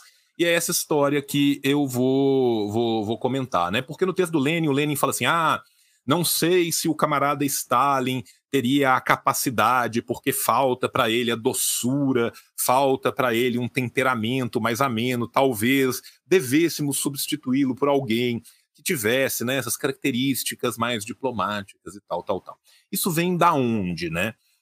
Isso vem né, principalmente deste, de, de, desta confusão. Né? Ao, ao, longo do, do discurso do Khrushchev como todo, o Khrushchev vai falar ele se ressente muito da execução do Zinoviev, do Kamenev, de todos os trotskistas durante o julgamento de Moscou, né, que é uma declaração implícita de que possivelmente eles seriam né, é, inocentes. E o termo que ele vai usar, testamento de Lenin, era um termo que nunca foi usado dentro do Partido Bolchevique na Rússia. Esse termo só foi usado pela oposição de direita e pelos trotskistas, e principalmente depois de expurgados, ou seja, principalmente a partir do exterior para dentro do que de dentro para fora. Né? É, é, tão sintomático o discurso do Khrushchev, que de secreto não tinha nada, que, como eu já disse anteriormente, né, é, a, a, própria viúva do Trotsky entra com um pedido de reabilitação formal do Trotsky um dia depois do discurso secreto. Gente, nós estamos falando do mundo na década de 50, tá? Nós não estamos falando de hoje em dia, que a gente faz live, as pessoas ligam uma para outra no celular, tem tudo online, não. Nós estamos falando né, de supostamente atrás da cortina de ferro na década de 50. Um dia depois ela já está com o pedido pronto e fala assim: não, tá aí, tá, eu gostei muito do discurso, inclusive, adorei, parabéns, ficou ótimo. Né? O que já é bastante suspeitoso dessa coisa. Existe uma outra coisa também, que essa carta do Lenin de, de março de, de 23 existe uma probabilidade que ela talvez nem tenha sido escrita pelo próprio Lenin. Existe uma possibilidade de forja disso. Isso é algo que está aberto ainda na sovietologia. Né? Tem um livro é, bem interessante do Valentin Sakharov, que ele publicou isso pela Universidade de Moscou, né, que infelizmente também não tem é, tradução para português do Sakharov, né, mas o Sakharov levanta várias bolas aí de que possivelmente essa carta não tenha sido escrita pelo próprio Lenin, mas talvez por um dos seus ajudantes de ordem ou das ajudantes de ordem da, da, da própria Krupskaya. Né? Enfim, é, o Stalin nunca questionou essa carta. O Stalin responde a esta carta do Lenin se desculpando dois dias depois. Essa carta foi abertamente discutida e publicamente discutida no 13º Congresso. Né? Continuando para a gente ver o grau de relação que existia entre esses dois homens, né? Duas semanas depois né, da, da, carta de 5 de março, da resposta de, de Stalin de 7 de março, o próprio Lenin pede por meio da Krupskaya, a Krupskaya escreve e assina essa carta falando que o, o, nosso querido Lenin tinha pedido ao Stalin cápsulas de cianureto para que ele pudesse cometer suicídio e ser poupado da dor que ele estava tendo, uma vez que a gente tem que lembrar que o Lenin teve uma sequência de derrames, né? Então, assim, ele teve um primeiro derrame lá em dezembro, depois ele teve um outro em fevereiro, depois ele teve um outro em março. E, e nessa sequência de derrames que ele teve, ele foi primeiro perdendo a voz, movimento do, do, do, de um lado do corpo, teve hemiplegia, depois ele perdeu o movimento das extremidades no hospital, ele foi só deteriorando, né? E o Stalin vira para Kupskaya e fala assim, não, claro, claro, vou, vou, vou resolver isso aí. O que, que ele faz? Ele não faz e ele fala com o Comitê Central, com o Politburo, o que está acontecendo, que por mais que fosse algo humano a se fazer, tirar aquele homem daquele sofrimento terrível, ele era completamente incapaz de fazer isso. Esse é o mesmo homem que depois vai ser acusado de ter matado o, o, o Lenin, o né? É só para a gente pensar nisso aí. Né? O mais engraçado de tudo é que a primeira vez que esses documentos né, é, do Stalin vão ser publicados, eles vão ser publicados por um historiador que não é exatamente um historiador que curte muito nem o Lenin, nem o Stalin, que é o Volkogonov. É, o Volkogonov, ele é um historiador liberal e safado, né, que, que tem uma biografia terrível do Lenin, e é ele quem vai dar luz a esses documentos, ou seja, né, muito é, suspeitoso que o próprio Volkogonov desse luz a esse tipo de documento, se ele pudesse, de alguma forma, desconstruir ou reconstruir de uma forma pior né, essa relação que havia entre o Lenin e Stalin. Né? Qual que é a situação como um todo? Né? Havia tido uma reunião ainda em dezembro entre o Stalin, o Kamenev e o Bukharin, se eu não me engano, né, que vai a pedido da junta médica que estava tomando conta do caso do Lenin, né, proibir o Lenin de discutir política, limitar o trabalho do Lenin a 5 a 10 minutos por dia que ele podia ditar suas cartas, fazer as coisas, que essas cartas não necessariamente teriam respostas e que ninguém poderia discutir política com o Lenin em momento nenhum. Inclusive a decisão que é exarada nessa época fala que nenhum membro do partido nem de relações pessoais né? Esse nem família. de relações pessoais é muito diretamente voltado a, principalmente a Ulianova e a, e a Krupskaya, a irmã do Lenin e a, e a esposa, a companheira do Lenin, que eram as pessoas que tinham a maior proximidade com o Lenin nesse momento, né? Pois muito bem, é, pouco tempo depois é, dessa reunião e dessa decisão, acaba que a Nadiezda não conversa com o Lenin, gente. Eles, é, são, a gente tem que pensar que é um casal que estava junto uma vida inteira, que participou de uma vida inteira de batalha, que discutia tudo. Né? Às vezes você solta o negócio sem nem pensar, sacou? Inclusive, na hora que eu vou contar o relato que é dado de como que o Lenin descobriu essa treta dela com Stalin, vocês vão achar ao menos irônico, né? E a Nadiezda é, fala com o Lenin, o Lenin acaba tendo este segundo, é, o, segundo, se eu não me engano, da série dos derrames dele, e aí o Stalin repreende ela muito duramente, inclusive, né? E e acaba que esse episódio que acontece em dezembro, Lenin descobre em março, e quando Lenin descobre, Lenin fica muito puto com Stalin, que ele repreendeu a Nadiezda, e escreve essa carta. Quem conta sobre esse episódio é o Vladimir Drizdo, que era o secretário pessoal da, da Krupskaya, e aí vem um detalhe, né? O Vladimir Drizdio, que era secretário pessoal da Krupskaya, bem como os outros secretários do, do Lenin e da Ulianova, estavam ainda todos vivos durante o período do vigésimo Congresso. Nenhum deles foi procurado, nenhum deles foi ouvido, nem a posteriori, nem durante o momento do Congresso. Ou seja, não se procurou em momento nenhum ver com as pessoas que estavam vivas e que eram testemunhas oculares da situação se tinha acontecido, se não tinha acontecido, o que, que tinha acontecido, como que tinha acontecido. O Drígido, nas memórias dele, né, vai explicar que é, teve um telefonema para a casa do Lenin em março, e era o Stalin que tinha ligado, e a Dias, atendeu o telefone, trocou uma ideia com ele. Ele falou: Ah, quem que, quem que ligou? Não, era o Stalin e tal, mas a gente já tá bem, tá tudo bem e tal, assim. Aí ele virou assim: Vocês estão bem? Como assim? Quando vocês estiveram mal? e aí ela falou: Então, meio que em dezembro rolou isso. E aí eu conversei com você, aquele negócio tal. E o pessoal tinha falado para não, e, e tal. E aí o Lenin fica possesso, o Lenin fica muito, muito puto e manda né, é, esta carta para o, o, Stalin. O Stalin responde à carta do Lenin, se desculpa pelo que ele fez. Duas semanas depois, está o Lenin pedindo para o Stalin os, com, os comprimidos, né? Para que ele pudesse é, cometer o suicídio que o privasse da sua dor, o que não foi é, aceito, né? Lembrando que secretários todos do Lenin, da Krupskaya, que participaram eram vivos, nenhum destes documentos, desses depoimentos foram buscados à época. Então, seu Klaus, sobre essa questão toda do testamento do Lenin, que foi uma discussão muito grande do 13º Congresso que vai voltar lá uhum. no vigésimo, você quer pontuar mais alguma coisa? Ah, coisas breves, porque você já falou toda a história, né? Muito bem falado. E, e veja, tem uma, uma, uma questão interessante. O Sakharov, né?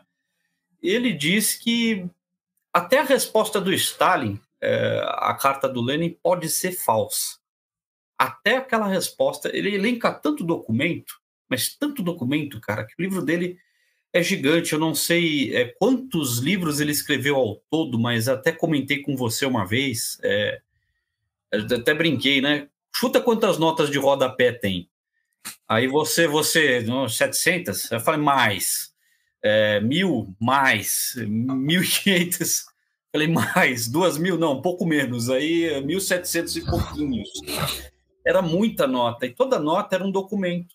Era referência a algum documento. E, ou versões do mesmo documento. Ele, ele teve o cuidado, só para explicar para o pessoal, ele teve o cuidado de avaliar todas as versões do mesmo documento.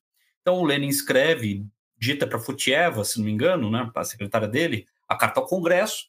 Isso é emitido uma cópia que vai para o Comitê Central. A outra cópia vai para Fulano, outra vai para Ciclano. Ele comentou todas as cópias e as diferenças. E ele viu que nenhuma delas tinha rúbrica, tinha. Cara, não tinha nada. Não tinha nada. E tem textos que são atribuídos a esse testamento que eles não têm nem elementos característicos, ideológicos e linguísticos que são comuns para o Lenin. Né? É, então ele comenta tudo isso em detalhes, né? Por exemplo, a briga que existiu no partido com os georgianos, né, sobre o nacionalismo georgiano. A posição do Lenin estava muito diferente da de costume, né? Porque o Lenin tinha uma posição muito próxima do Stalin, da autodeterminação, de não separar os trabalhadores em nacionalidades. E naquele conflito em especial ele estava um tanto menchevique. E então você nota que ali já existe um problema. E aí, o fato dele não rubricar nada depois de 1922, ali do fim do ano, já você já tem uma certa é, uma certa desconfiança. Então, o Sakharov vai dizer que o ônus da prova é o contrário. Provem-me que ele escreveu esta carta.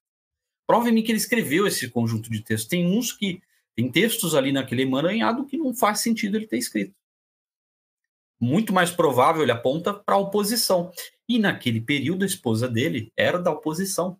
Naquele curto período de 22 a 1926, a Krupskaya pertencia à oposição. Então, é mais provável que tenha sido ela que escreveu, em alguns momentos ele indica isso, né? E ele também vai dizer que foi a própria Maria Willianuva que arrasta a Krupskaya de volta para a linha majoritária do partido em 26. O que, que ela fez para fazer isso não se sabe. Então, tem coisas ali que não estão claras, porque, de fato, se você estudar, uh, é dito que Stalin foi rude né, com Krupskaya, mas não existe essa prova da, da grosseria dele. Não, não, não, existe. Tanto que na própria carta de resposta Lenin, ele fala: eu não, eu não sei nem do que eu vou me retratar, mas eu vou me retratar porque é você que está me pedindo. Né? Então, a própria rudeza que é alegada também não, não está provada ali. A mesma carta que foi lida para Krupskaya, do Comitê Central, que gerou a briga entre a Krupskaya e o Stalin, foi lida também para Maria Ilhanova, ela não teve a mesma reação. Então, a história ainda não tem elementos para fornecer é, dados para a gente entender com absoluta clareza por que, que eles brigaram. E isso não existe meio, só existe fofoca. E na historiografia você vê muitas coisas atribuídas a Molotov, onde Molotov é, teria dito que o, o, o, Lenin, o Stalin teria dito para Krupskaya por telefone que dormir com Lenin não é leninismo, mas isso é uma pura fofoca. O próprio neto do Molotov contesta essa versão dos fatos, tá? Só para ficar claro. É, não é uma informação oficial, não consta naquele livro de memórias do Molotov esse incidente dessa forma, então a gente descarta essa possibilidade, né? Mas, enfim, é, fora isso, também há uma série de memórias, né, de livros de memórias de pessoas que conviveram ali no período, como a própria sobrinha do Lenin, que foi influenciada por essa história. Né? É, essa história se estendeu por algumas pessoas. A família do Lenin não ficou 100% do lado do Stalin, ficou só 90%. Eu diria, brincando, que ela ficou 90% e, pessoal, e 10% com o pé atrás por causa desse incidente, com exceção da Maria Willianova o irmão, o outro irmão do Lenin, ele também não ficou muito próximo do, do Stalin depois do incidente. Mas, em todo caso, a, a, União Soviética não era uma monarquia, então não tem muito que se discutir em relação ao testamento. Tá? Eu tenho também uma, um bloco de citações sobre isso, eu vou compartilhar com vocês depois. É só isso, meu querido. Cara, eu, eu, eu lembrei de duas outras coisas que são interessantes para a gente mostrar, né? Que como que essas relações com o tempo também né, se curaram totalmente, né? Quando do suicídio da, da esposa, da esposa da do, Lenin, do, né? do, do, Stalin, né? Do Stalin, desculpa. É. Em, em 32, a Nadia Krupskaya escreve uma carta que é inclusive publicada no Pravda, né? Uma carta que foi muito muito é, bonita, né? Muito bonita, muito tocante, né? É, eu, eu, vou até traduzir aqui a, a, a carta, né? Caro Josef Vissarionovich, né? Esses dias nesses dias, tudo de alguma forma me faz pensar em você, me faz querer segurar sua mão. É difícil perder uma pessoa que é muito próxima da gente. Eu fico lembrando daquelas conversas que você, com você, no escritório do Illich, durante a sua doença. Elas me deram muita coragem naquele tempo. Então eu aperto a sua mão mais uma vez na dia da Krupskaya. Isso é a carta que a Krupskaya escreveu né, em 32, quando do, do suicídio da, da, da esposa do, do Stalin. Né? E, e, tem um outro detalhe que é interessante, né, que você mencionou a, a Futieva. Né? A Futieva, é, o Alexander Beck, né, escreveu um livro das memórias da Futieva, né, e a Futieva fala, né, você não entende como foram aqueles tempos, você não entende a grande significância que o Stalin tinha, Stalin era excelente. A Maria Ulianova, durante a vida do. ainda durante a vida do, do Lenin, me disse. Depois do Lenin, o Stalin é o cara mais inteligente do partido. Stalin era uma autoridade para a gente, é, a gente chamava é, é, ele, ele era um grande homem. Era o apelido e mesmo dele, assim, né? ele o tempo todo dizia: Eu sou apenas um pupilo de Lenin. Né? Só, uma coisa, é, só uma coisa rapidinho, João. O, hum. o, que as pessoas precisam saber é que o apelido do Stalin para o Lenin era Stalin o Inteligente né? Tem aquela carta que foi publicada durante a Glasnost, né? A perestroika Glasnost, da Maria Ilianova, comentando esse incidente todo, né? É, até tem no blog das Ciências Revolucionárias essa carta sobre as relações do Lenin e Stalin, e, e ela enfatiza muito isso. Stalin era chamado por Lenin de o inteligente. E quando o Lenin ficou um pouquinho rescindido, ele pensou assim e disse para assim, exatamente com a cara que eu estou fazendo agora. Disse assim: ele não é tão inteligente assim, mas ele estava meio chateado. nada é, extremamente falado a sério, né? Mas, Sim, mas, mas, assim, é importante a gente fazer, né, recompor é, essa história como um todo, para a gente entender como ela faz parte da desconstrução que o Nikita estava tentando, né? Como que o Nikita volta e faz. E assim, é, gente, a gente tem que pensar a diferença temporal do 13º para o 20 Congresso, né? Nós estamos falando de quase 30 anos de diferença de um para o outro né? E, e as coisas que estão sendo revigoradas ali, levadas ali, são coisas que estavam lá naquele passado, naquele momento do passado, e que são colocadas completamente fora do contexto, sem nenhum tipo de explicação, sem nenhum comentário a posteriori do que, que aconteceu ou deixou de acontecer, sem nenhum tipo de comentário ou busca de fontes que ainda estavam vivas e disponíveis sobre aquele contexto. Ou seja, tudo era feito para descaracterizar o Stalin não somente durante o período que ele esteve no poder, mas inclusive antes disso, né, para mostrar que a ideia do Khrushchev ali é para mostrar que o, o, erro começa em ele ter chegado ali, que o erro não é simplesmente o tempo todo que ele teve ali, que o tempo todo que ele teve ali ele só comete desvio, mortes, atrocidades e erros, mas que esse erro já começa ainda antes, né? Então você vê como que é uma tentativa de desconstrução feita da forma mais maniqueísta possível, mais alheia à, à, à verossimilhança dos fatos, né? E, e a gente continuando aqui para aquilo que vai ser, né? Nós estamos entrando aí mais já para o final dessa nossa primeira live, né? Eu vou continuar com mais uma das acusações não provadas do, do senhor Khrushchev, né? O, o Khrushchev vai continuar o seu discurso falando que, para além de, de tudo, né, o Stalin era incapaz de trabalhar em grupo, era incapaz de tomar decisões colegiadas, era incapaz de aceitar o centralismo, era incapaz de dividir qualquer coisa. Né? É, é muito simbólico que mesmo Zhukov, que é um cara que vai apoiar muito o golpe do, do Khrushchev e que pelas suas memórias, memórias publicadas em português pela editora do Exército, olha que, que loucura, né? É, ele se arrepende desse apoio a posteriori pelas memórias do, do, do, do Zhukov, fica bem claro depois que ele faz um acerto de contas histórico com isso e faz a sua autocrítica dessa sua participação. Mas mesmo nessa época, tanto o Zhukov como o Chitemenko, né, que são homens muito importantes do exército, falam nos seus discursos do mesmo 20 Congresso, falando assim: olha, em relação a isso, não. As decisões eram todas muito colegiadas. Inclusive, mais do que decisões colegiadas, muitas vezes as decisões eram aquecidas sem nenhuma contradição. Eu falo, não, nesse ponto você realmente sabe muito mais do que eu e eu não, não pretendo nem falar nada, né? E além dele, o Benedictov, que era o comissário de agricultura, que foi comissário de agricultura por vinte e tantos anos, o Benedictov foi comissário eterno de, de, de, de agricultura da União Soviética, ele também vai afirmar o contrário e vai afirmar o contrário desde o começo. Ele fala assim: olha, todas as decisões desde que eu entrei no comissário, no comissariado da agricultura, foram sempre decisões colegiadas, foram decisões em que a gente teve participação.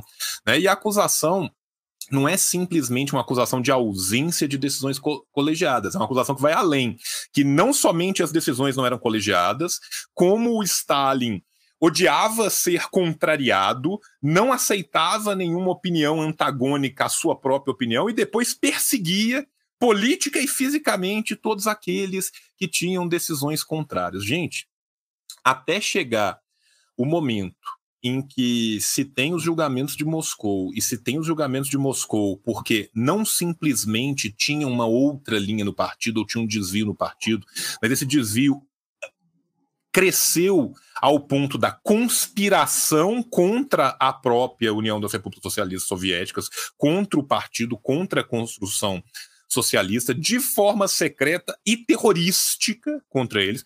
Durante todo o momento de discussão, você tem diversos momentos em que o Stalin luta para que a opinião daqueles que discordam dele sejam publicadas. Não é simplesmente virar e falar assim: olha, eu discordo, mas está tudo bem. Não, você tem um longo cartulário, cartulário do Stalin com uma latas, que inclusive eu traduzi ele para o nosso Obras Escolhidas, em que o Stalin luta pela publicação de textos, inclusive do Trotsky, Sim. completamente contrários à sua posição.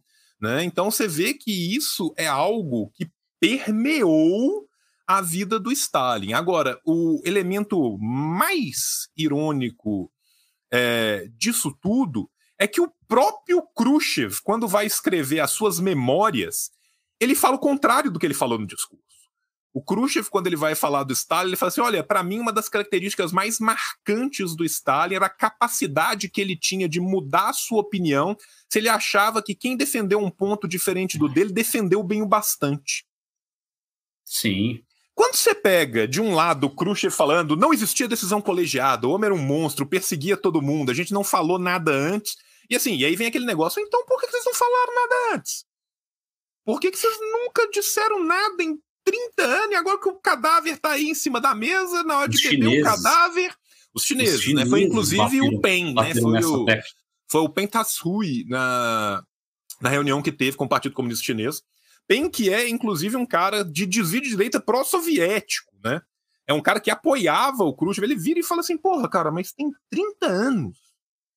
Por que, você não falou nada? Ah, porque eu tinha medo tal. Aí ele vira o Peng pro, pro Khrushchev e fala: que, que tipo de comunista tem medo?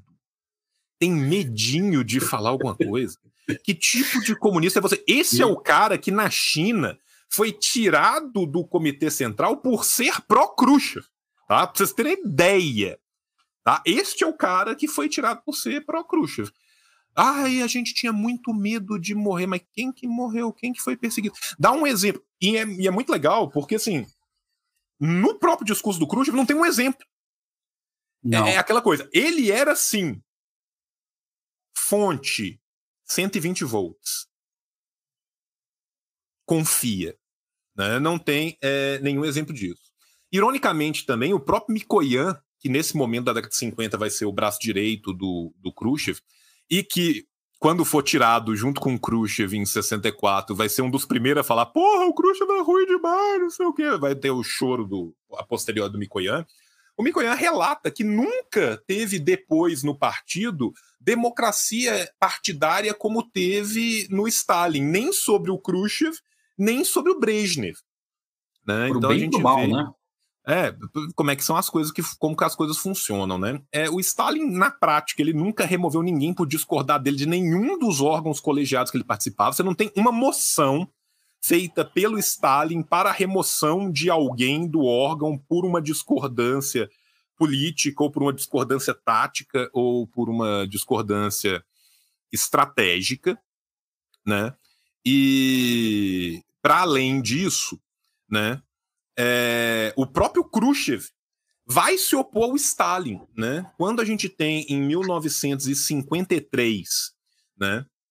O, a discussão sobre o aumento ou não dos impostos sobre o campesinato, o Khrushchev e o Mikoyan ficam do lado contrário do Stalin nessa discussão e nenhum dos dois sofre reprimenda nenhuma. Né? Não tem reprimenda do, do Stalin, não tem perseguição, não tem pedido de saída, Khrushchev não é afastado, Mikoyan não é afastado, ou seja, nem o uso da máquina política para porque a pessoa pode virar e falar assim: ah, o Stalin não fez, mas o Stalin mandou o Kaganovich, mandou o Malienkov, mandou o, o Malatov, mandou não sei quem. Não. Em momento nenhum você tem ataque nenhum a essa divergência, o que torna as coisas ainda mais estranhas. E, muito ironicamente, tem o contrário, né? Porque o Khrushchev faz isso contra o Beria e, e, o seu ciclo, né? Você tem o assassinato do, do, do Beria e do, do, dos seis caras mais próximos do Beria, que são assassinados na sequência de uma remoção que é completamente ilegal e burocrática e monocrática por acusações que hoje em dia a gente sabe que são, em sua esmagadora maioria, falsa, bem como o Khrushchev faz isso também em 57 contra o Malotov, contra o Kaganovich, contra o Malienkov, contra o Shepilov. Né? Então todo o grupo antipartido vai ser retirado e cair em desgraça pública por ser o grupo antipartido, por ter uma opinião diferente da opinião do, do Khrushchev, né? Então é, é uma coisa bem, bem diferente, né? É, para terminar aqui, eu vou deixar para a gente passar para os julgamentos, para a Márcia e para a Jejovishna depois, e vou abrir para você comentar, se você quiser comentar alguma coisa né, sobre essa, essas acusações da não é, do, do, do, não trabalho em colegiado, da ausência de camaradagem e de, de, de seguir os ditames do partido por parte do Estado. Vamos lá, querido. É o seguinte: é, o que você comentou sobre as publicações que o Stalin lutou para é, que a oposição tivesse o direito, é, isso é um consenso, inclusive, na historiografia, maior do que se imagina. Uh, quase que todas as escolas da, da sovietologia concordam nesse ponto. Isso é um, um momento, uma coisa rara, inclusive. É um momento raro, né? Então, é unânime essa questão. Outro ponto é que, recentemente, até saiu em português, é, acho que aquela plataforma Traduagindo publicou um documento da CIA dizendo que a, a liderança de Stalin era coletiva, democraticamente coletiva, e para a noção ocidental, né, é, é, um exagero dizer que é uma ditadura. A, a CIA está falando isso, e para um documento desclassificado, qual o peso que isso tem? Você, como historiador, sabe disso melhor do que eu. Um documento ele, ele é analisado, né? Ele é, inclusive, alvo de perícia para saber se ele é mesmo daquela data, tudo. E o que é desclassificado em qualquer lugar, ele passa por uma, uma, uma comissão, né? Que diz aquele documento é daquela época. Ou seja, a CIA conseguiu informações o suficientes é, para dizer que a nova liderança, que ela espera que a nova liderança pós-Stalin não siga os mesmos rumos. Ela tinha essa esperança. Ela gostaria que isso não acontecesse. E ela diz, porque se seguir é, é um problema para nós. Assim como ela também fala em um outro documento, depois eu coloco os dois nos comentários, e que eles dizem abertamente: se seguir essa linha de liderança coletiva mais o estilo de industrialização acelerada, nós não temos como concorrer com isso. Então, eles têm dois documentos nesse sentido, elogiando o modelo econômico do staliniano e o modelo é, de liderança coletiva. Tá? É, isso é uma coisa, é um reconhecimento que eu considero muito forte, porque ele vem do inimigo mais forte que o Stalin teria hoje. Né? E, para além disso, você tem também as testemunhas do caso é, da plataforma Ryutin. Né? É assim que se pronuncia, João? É. lembra? Built, né? Mas, é. é bom, enfim. É, essa plataforma, ela pregava o tiranocídio. Olha o termo, tiranocídio, abertamente. O tiranocídio era para matar Stalin. Então você tem duas versões historiográficas dessa de como Stalin lidou com essa questão, e as duas é, mostram que ele foi democrático, por mais que elas discordem. Eu já vi o pessoal que era da KGB dizer, é, o AB Martirosyan, que hoje eu não gosto muito das análises dele, que ele é muito putinista. Eu, eu não tenho nenhuma paixão ideológica por Putin. Mas, enfim, é, ele vai dizer que o Stalin chamou o, o Ryutin para tomar um vinho. E ele vai dizer que, olha, você tem que desistir desse negócio. Ele falou numa boa com o cara. Para com isso. É, você é jovem, você é jovem, entendeu? Você precisa evoluir. Você não... E detalhe, o Stalin teria comparado, escute bem essa, Stalin teria comparado Ryutin com. É... Como que era o nome do anarquista que o Trotsky matou? O Macano, né? O Macano. Falou, você está com um desvio macanovista, você tem que parar com isso. E, e, e deu assim um banquete pro, pro garoto, falou: para com isso senão eu não vou ter como evitar sua prisão. E de fato o Ryutin foi preso no, no, posteriormente. A outra versão, que, que transita mais na escola do na escola revisionista, é de que ao ler a plataforma Ryutin, Stalin ficou é, é, em choque. Ele não reagiu numa boa assim. Ele ficou em choque e ele falou: nós temos que agir com força em relação a isso. Aí o Kirov discordou, todo mundo discordou. E, e ele ficou, vocês, vocês não percebem o perigo que tem nisso? Aí ele falou, percebemos o perigo, mas é, é, é só uma plataforma, não é nada demais. Né? E, e, aí é que está o problema. É, o Stalin aceitou.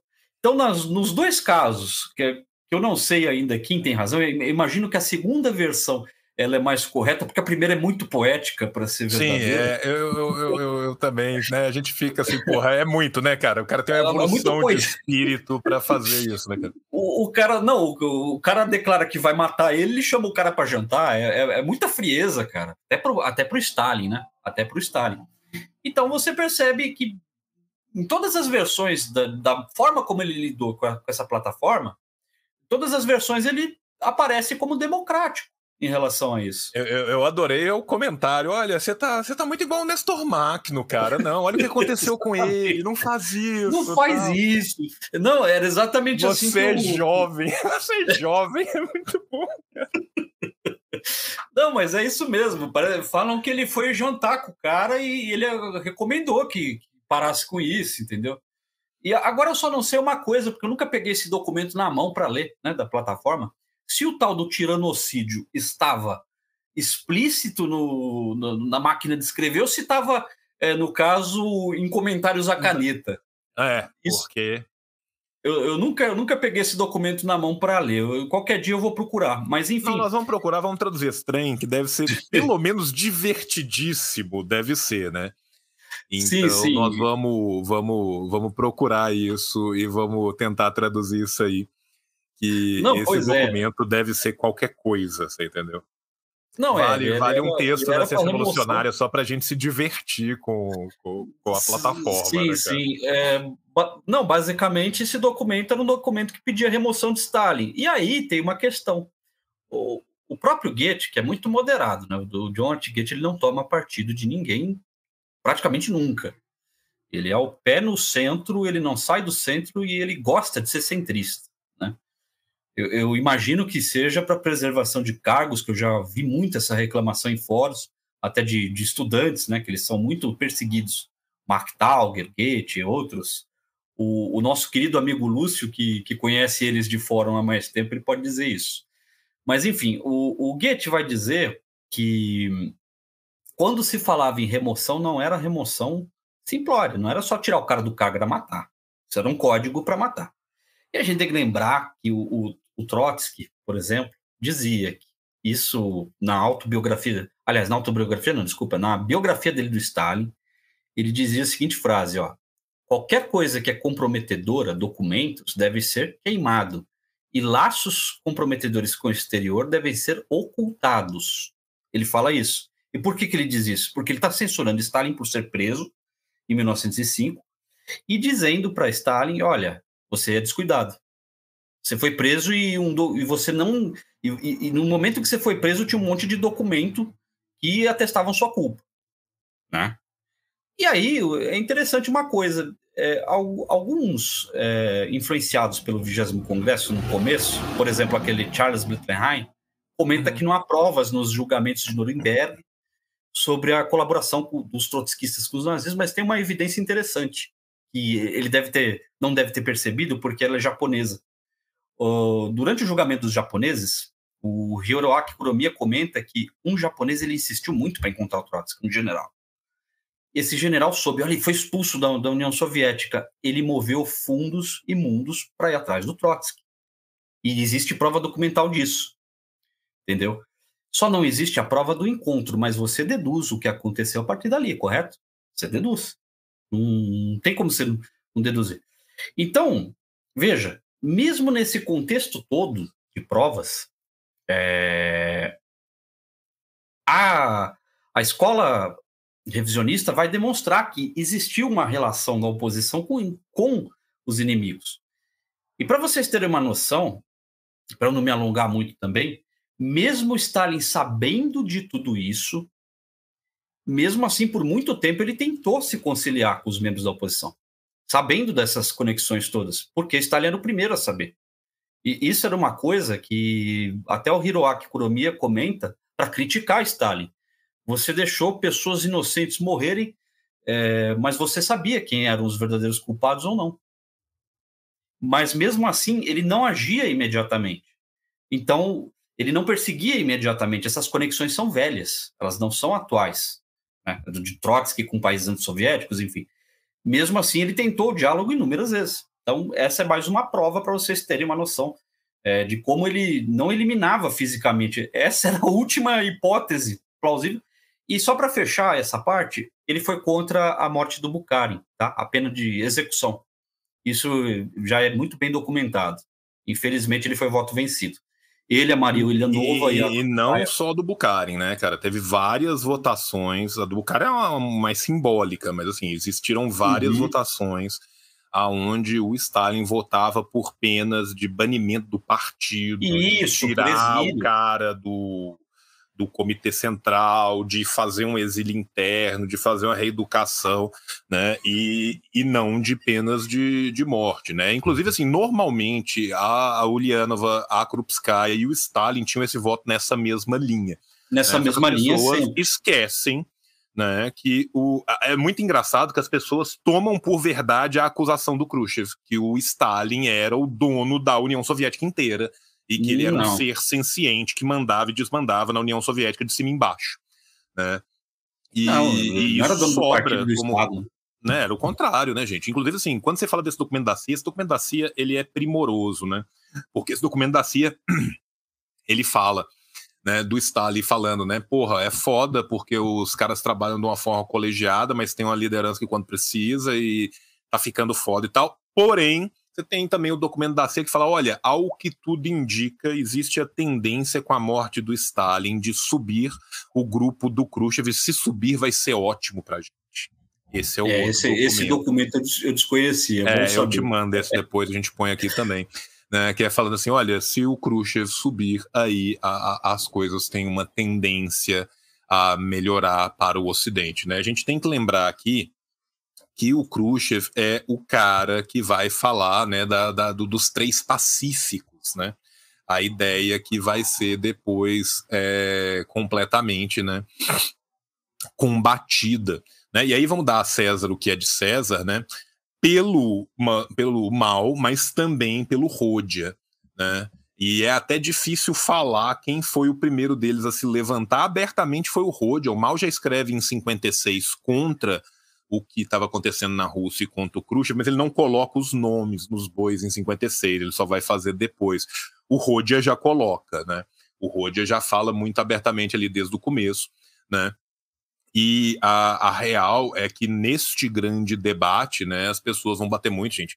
O que, que era esses três pacíficos do, do Khrushchev? Né? Era a ideia da transição pacífica para o socialismo, ou seja, da não necessidade de uma revolução, da coexistência pacífica com os estados não socialistas, ou seja, negar o caráter belicoso do próprio imperialismo e da emulação pacífica, como se fosse ser uma disputa de passo ou repasse entre duas escolas em que ninguém fosse prejudicar a ninguém. Gente, pelo amor de Deus, né? Assim, é, é, é de uma inocência pueril que não é nem inocente nem pueril.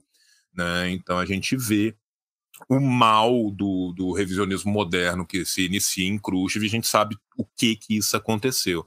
E quem vai sofrer mais com isso vão ser as próprias estruturas internas da União Soviética, né?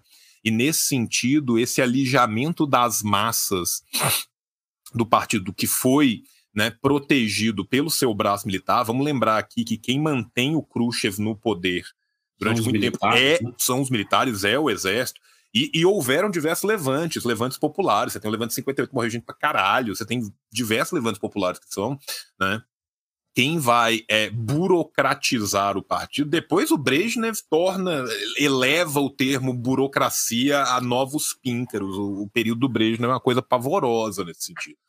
Mas quem começa isso é o Khrushchev e começa isso né, de uma forma muito triste até para a gente pensar, né, é, com, com, com base no apoio de gente como Zhukov, por exemplo, que foi fundamental na, na Grande Guerra Patriótica. A gente já está aqui com uma hora e 45 de live. Eu acho que a gente pode deixar para a próxima live o, os julgamentos de Moscou, processo de Moscou, né? de Moscou e a guerra e outras coisas que a gente vai falar, porque senão nós vamos ir três horas dentro aqui. E eu quero fazer essa live mais curta de propósito. Mais curta é ótimo, na live tem quase duas horas. Eu estou falando que eu vou fazer uma live mais curta.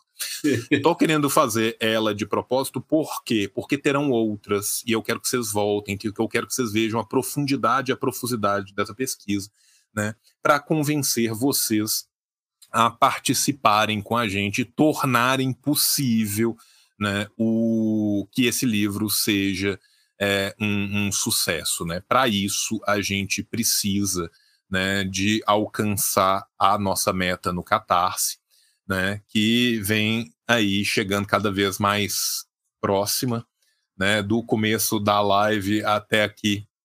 Já tivemos mais sete lindas pessoinhas que já fizeram seu apoio já pago, mais as outras que estão aqui com o apoio em prazo de confirmação, ou seja, né, já tivemos mais de 10 apoios aqui só durante essa live. Tenho certeza que depois da live também, à medida que a semana for passando, as pessoas forem vendo o vídeo, a gente vai continuar divulgando esse vídeo em todos os nossos canais, né? O, o pessoal também vai abraçar esse projeto, que é um projeto muito importante, né? Lembrando que vocês podem contribuir para o livro virtual, para o livro físico, para o livro físico com o marca-texto, para o livro físico com marca-texto com pôster, ou comprar os pacotes coletivos para duas pessoas. E, porventura, se você tiver um grupo de estudo, você tem uma livraria na sua cidade, você tem um grupo maior, a gente também tem pacotes coletivos, onde aí sim o preço cai no chão, né? Que a gente quer espalhar o livro. Então, nesses pacotes de venda né, quase de venda corporativa de, de, de, de, vendas maiores, a gente joga o preço lá no chão. Né? Então a gente tem pacote para 25 livros, a gente tem pacote para 50 livros, a gente tem pacote para 100 livros. Né? O pacote de 100 livros, o livro sai por 40 real cada e a gente não cobra envio. Gente, 100 livros dessa porra pesa mais de 100 quilos, tá? É então, é assim, é livro pra caralho, o envio dessa merda é caro, porque a gente tem que fazer por transportadora e é caixa pra caralho. Quer dizer, assim, você que comprar, porventura, comprar o pacote sem livro, prepare o espaço, tá, meu amigo? Porque você não tem noção do. É, quando muito, esses livros maiores, você consegue colocar de 16 a 18 na caixa, tá? Então, sem livro, nós estamos falando de 8, de 10 caixas desse troço, que vai ser coisa para um caramba, vai ser pesadão. Mas é isso, a gente tem tudo quanto é tipo de pacote. Né? Qualquer dúvida que vocês tiverem, vocês podem procurar a mim, podem procurar o Klaus, a gente está disponível o tempo inteiro. Né? Quero demais agradecer de novo ao Klaus, que está sempre aí disponível. É, trabalhar com o Klaus é uma alegria constante, né? Eu e o é Klaus, a gente já, já, já, já, já, nós somos mais que camaradas brothers, né? mais que camaradas Tavares, né? Então, assim, é, é um prazer para mim mesmo tá aqui com, com o Klaus e tá aqui com todos vocês. Né? Vou passar para o Klaus para ele falar as palavras finais dele. E depois, jovens da Twitch, eu vou continuar com vocês na Twitch. Então, por favor, não fujam da Twitch, que depois eu vou continuar na Twitch, mas aí eu quero falar de bobagem e jogar joguinho. Eu quero ter um momento leve na minha vida para que eu possa não pensar na minha dor de coluna e na minha sinusite. Klaus, casa é sua, fala tudo que você quiser aí. Só relembrando seus... a todos, só, só relembrando a todos para verificarem nosso site, nosso blog, nossas pré-vendas. É, façam, marquem presença lá, comentem, curtem, compartilhem. E eu prometi para uma amiga minha que no final eu relembraria que o Holodomor é uma farsa. Não se esqueçam disso. Tem projeto aí de deputado tentando aderir a tese de que foi um genocídio, mas não, não foi, é uma farsa. O senhor Herbugalho está errado. Né? Ele, parece que ele disse hoje, se não foi hoje, foi ontem, que o Holodomor aconteceu. Não, gente, não aconteceu. Teve fome, teve fome. A gente já falou disso, vai continuar falando, mas isso não é a mesma coisa que genocídio. Não existe genocídio sem intenção. Não existe genocídio culposo. Então é isso, meus camaradas. Vamos aí, porque a pesquisa de furo é importante e a primeira grande pesquisa bater no relatório Khrushchev, e lembrando que parte significativa até da escola revisionista, que é uma escola não stalinista, não marxista, apoiou essa pesquisa, como foi o caso do Robert Thurston, né? chegou a escrever sobre esse livro, o, o, fez uma resenha para ele, e o próprio Lossurdo também resenhou, e outros membros que depois eu coloco nos comentários para vocês verem. É isso aí, meu querido João. Prazer é todo meu estar aqui. Um abraço a todos. É isso, jovens. Muito obrigado pela participação de vocês. Eu vou sair offline rapidinho aqui na Twitch, mas vocês podem continuar aí no chat me esperando, que eu já vou entrar, porque eu tenho que abrir um outro outlet de streaming aqui, que é a Twitch Studio, para poder entrar lá na Twitch de novo. Então, vocês que vão é, ficando com a gente por aqui, muito obrigado às pessoas que tiveram com a gente, mais de 300 pessoas o tempo todo no, no YouTube vendo essa live aqui com a gente, né? a gente batendo aí 160, 170 pessoas na Twitch, a gente fica muito honrado com a presença de cada um e de todos vocês, né? e aguardem que de onde esse projeto veio tem muito mais coisa para vir, né? e teremos outras lives sobre as mentiras de Khrushchev. Então é isso, jovens, beijo no coração de vocês tchau, tchau! Karl Marx, o gênio, escreveu o Capital. Lenin na Rússia e na China tem o mal. E o Che Guevara em Cuba toca internacional.